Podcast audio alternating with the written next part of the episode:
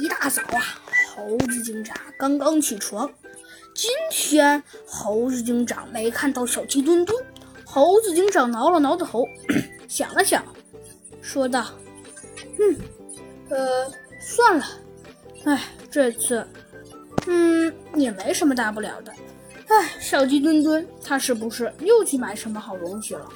不知道这次是去买牛排，还是买米饭，还是买汉堡？”猴子警长嘿嘿嘿的一笑，说道：“哎，算了，不用管那个小鸡墩墩，他应该还算比较安全的。”猴子警长想了想，说道：“嗯，那可是……呃，这个小鸡墩墩，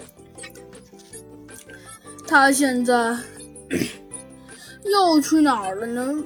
猴子警长挠了挠头，无奈的说道：“唉。”那个小鸡墩墩也不知道他今天什么时候回来，唉，我可受不了。上次他那么晚回来了，唉。这时，突然，猴子警长听到了什么声音？什么？就是这儿？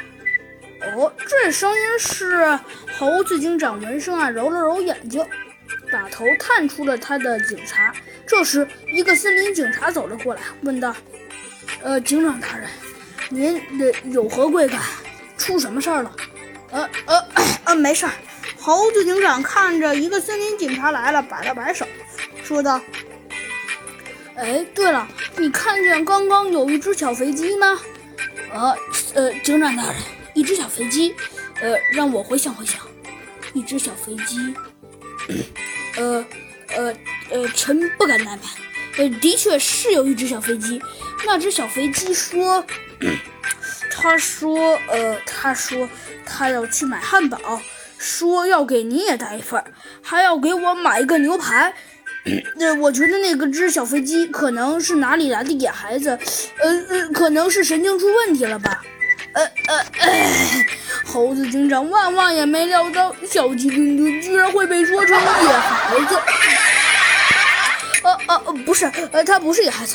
呃，好了，呃，我问您个正事儿，请问您到底呃看没看见那只小飞机？它现在去哪儿了？好啦，小朋友们，这集的故事啊，山幻就给你们播讲完了。小鸡墩墩到底去哪儿了呢？下集。